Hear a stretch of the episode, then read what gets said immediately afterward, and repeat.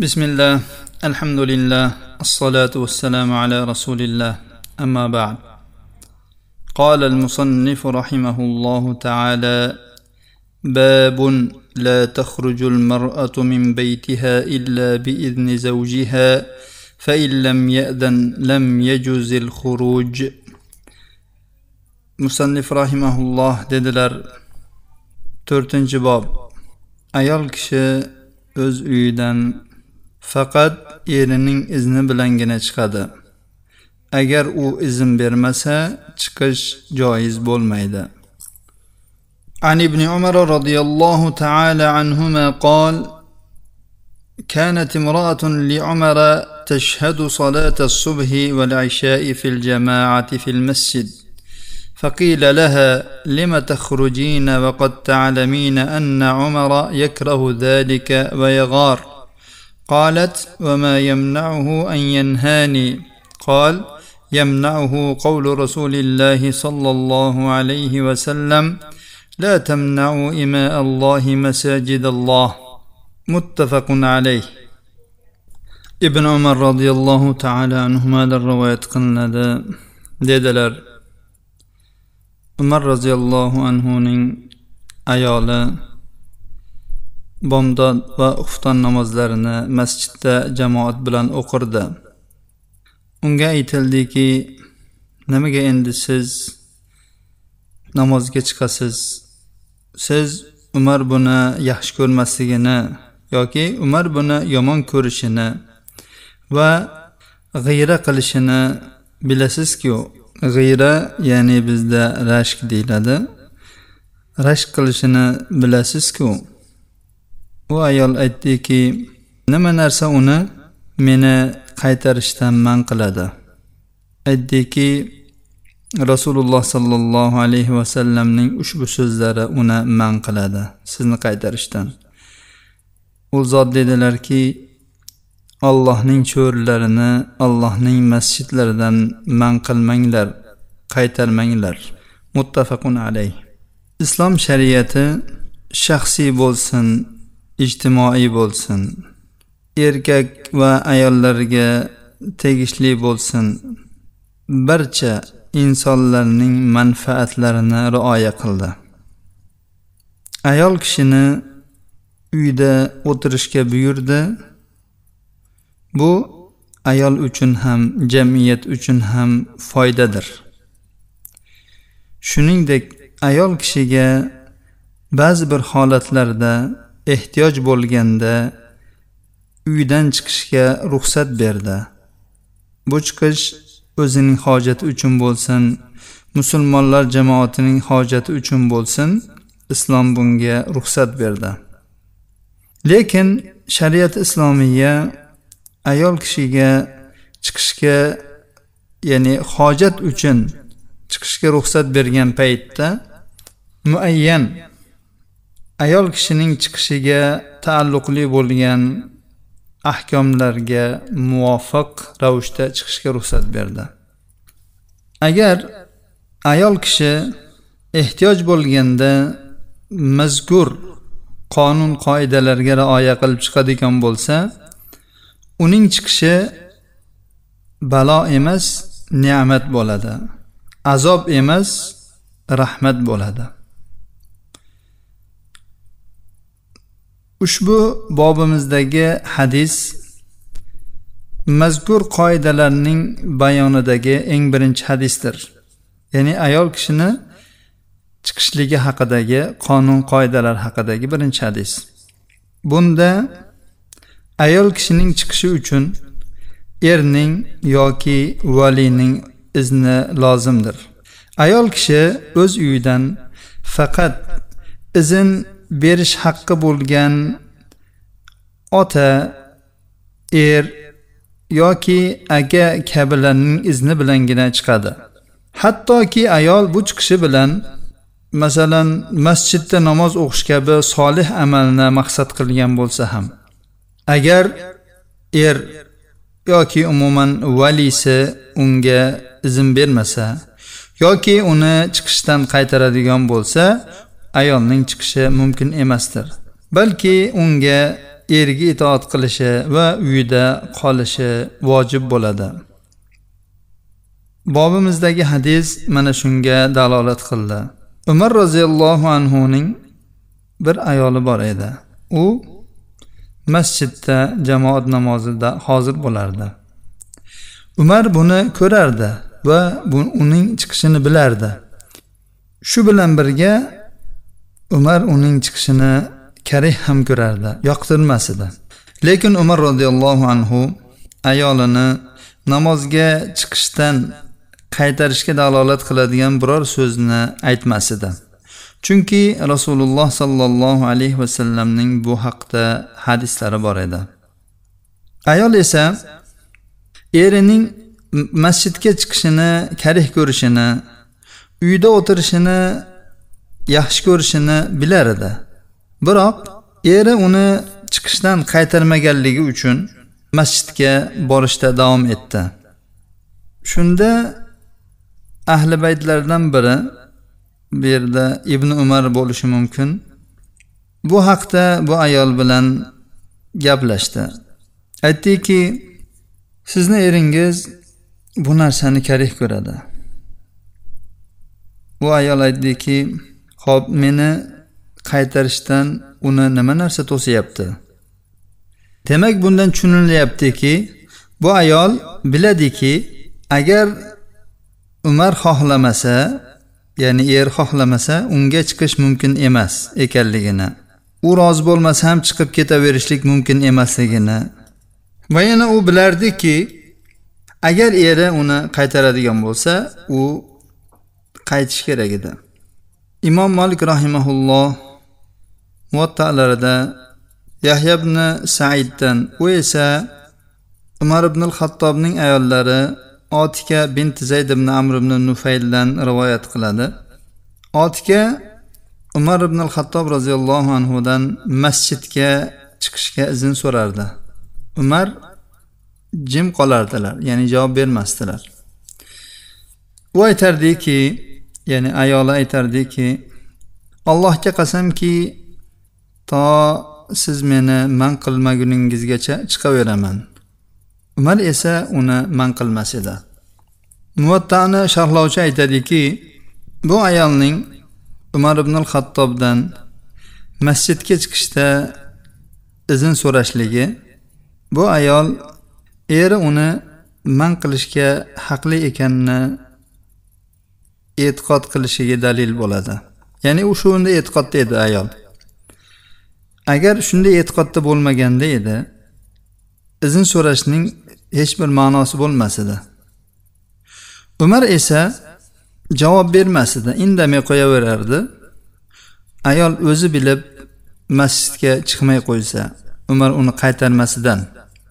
Chunki bu xususda buyruq bor edi. Rasululloh sollallohu alayhi vasallam aytgandilarki agar ayollaringiz sizlardan namozga chiqishga izn so'rasalar ularni man qilmanglar. Mana shu hadisga ko'ra umar roziyallohu anhu botin olmasdilar ayolini qaytarishlikka. Bundan ma'lum bo'ladiki ayol kishi uydan chiqayotgan paytida eridan ruxsat so'rashligi izn so'rashligi lozim ekan. Bu garchi namoz uchun bo'lsa ham. Umarni xohlamasiga qaramasdan chiqmas edi. Umar roziyallohu taolo anhu ham ayolini chiqishini karih ko'rishi bilan birga bu ishdan qaytarmas edi.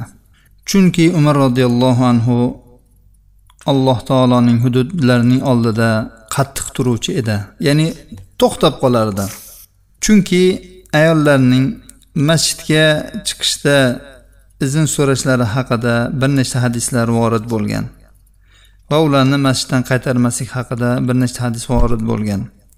Rasululloh sollallohu alayhi vasallam aytganlarki agar sizlardan ayollaringiz tunda masjidga chiqishga izn so'rasalar ularga izn beringlar.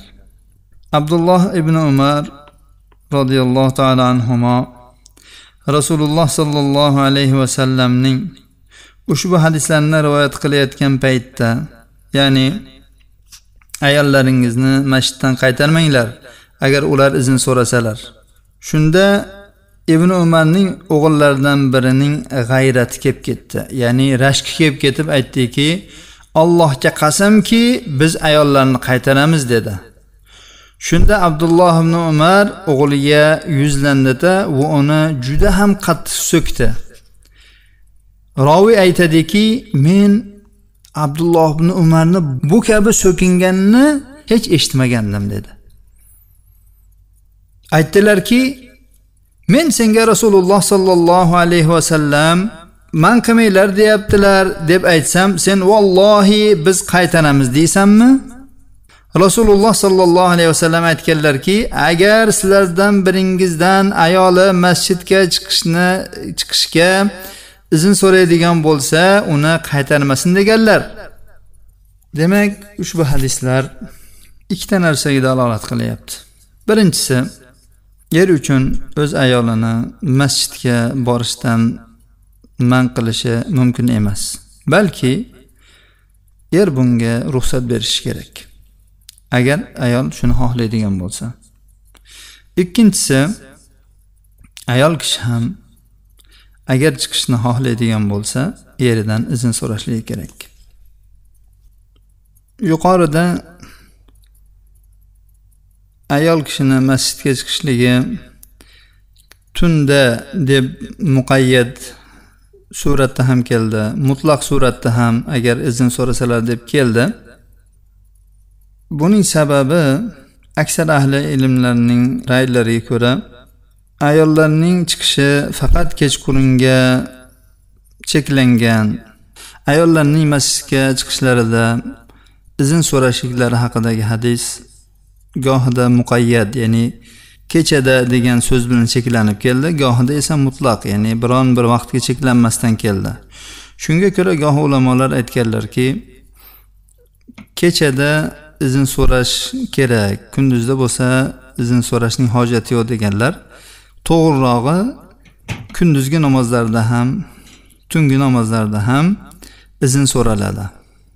Lekin tungi namozlar shubhaga yaqin bo'lganligi ya'ni qorong'uda har xil holatlar ro'y berishi aniqroq bo'lganligi uchun tungi namozlarga ta'kid qilingan ya'ni bu ta'kiddan maqsad gohilar bu ayol kishining masjidga chiqishi faqat kunduzgi namozlarga cheklangan deb o'ylab qolmasligi uchun. Shuning uchun kechqurunda ham aytilgan.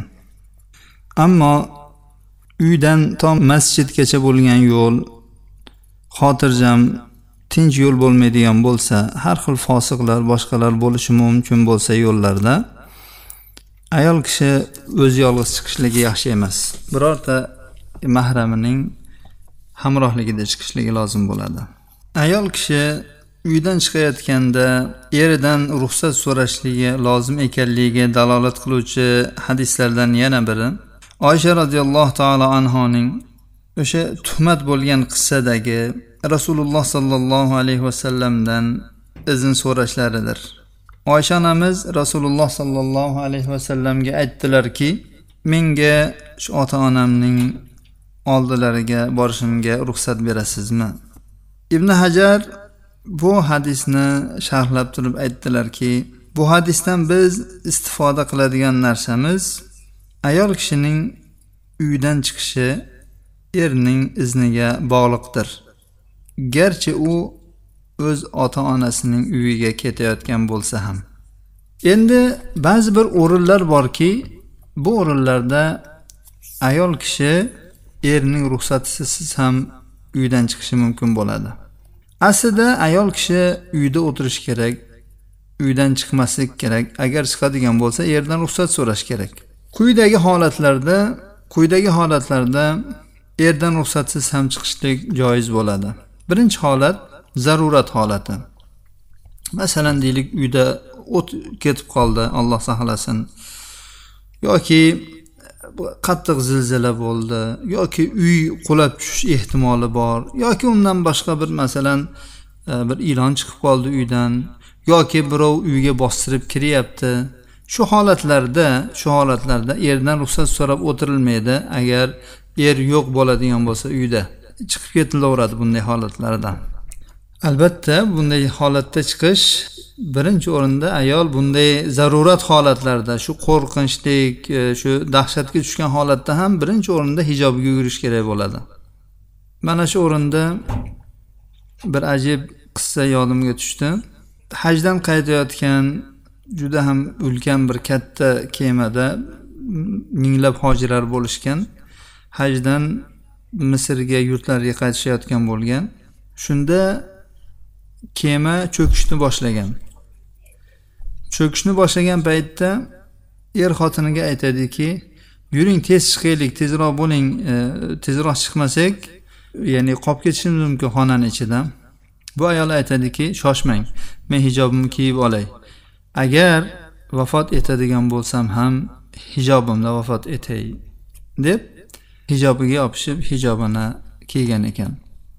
Ikkinchi holat ota onaning ziyoratiga chiqish. Basharta ularning yoshlari katta bo'lsalar o'zlari ziyoratga kelisholmaydigan bo'lsa yoki ular bu ayolning xizmatiga muhtoj bo'lsalar ya'ni qizlarning e, xizmatlariga muhtoj bo'lsalar u qarab qo'yish lozim bo'ladigan bo'lsa shunday holatda erning ruxsati lozim emas. Albatta bu xususda ulamolar e, ixtilof qilganlar gohilar har qanday holatda chiqmaydi deyishgan.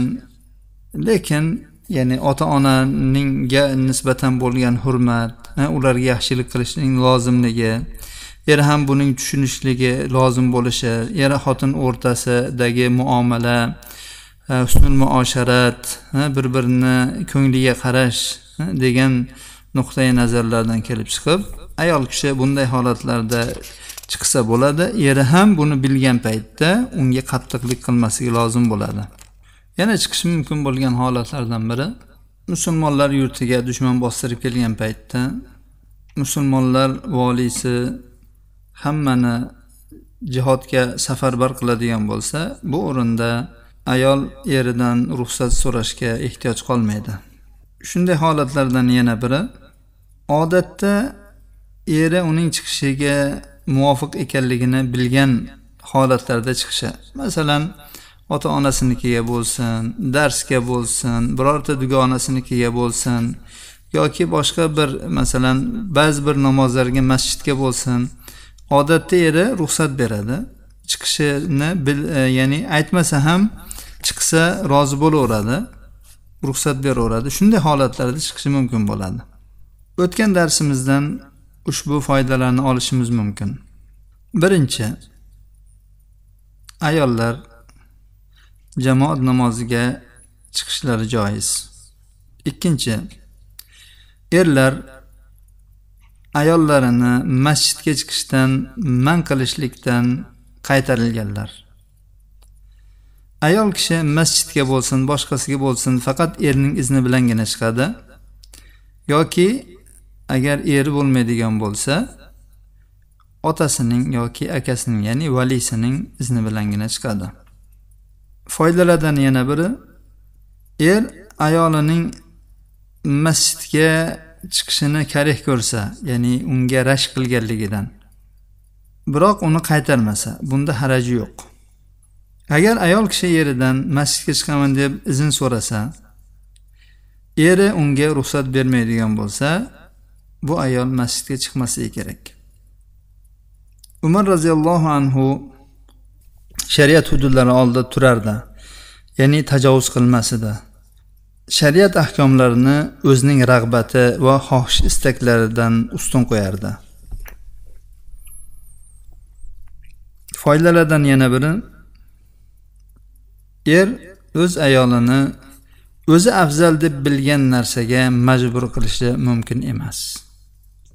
Demak bugungi hadisimiz ayol kishini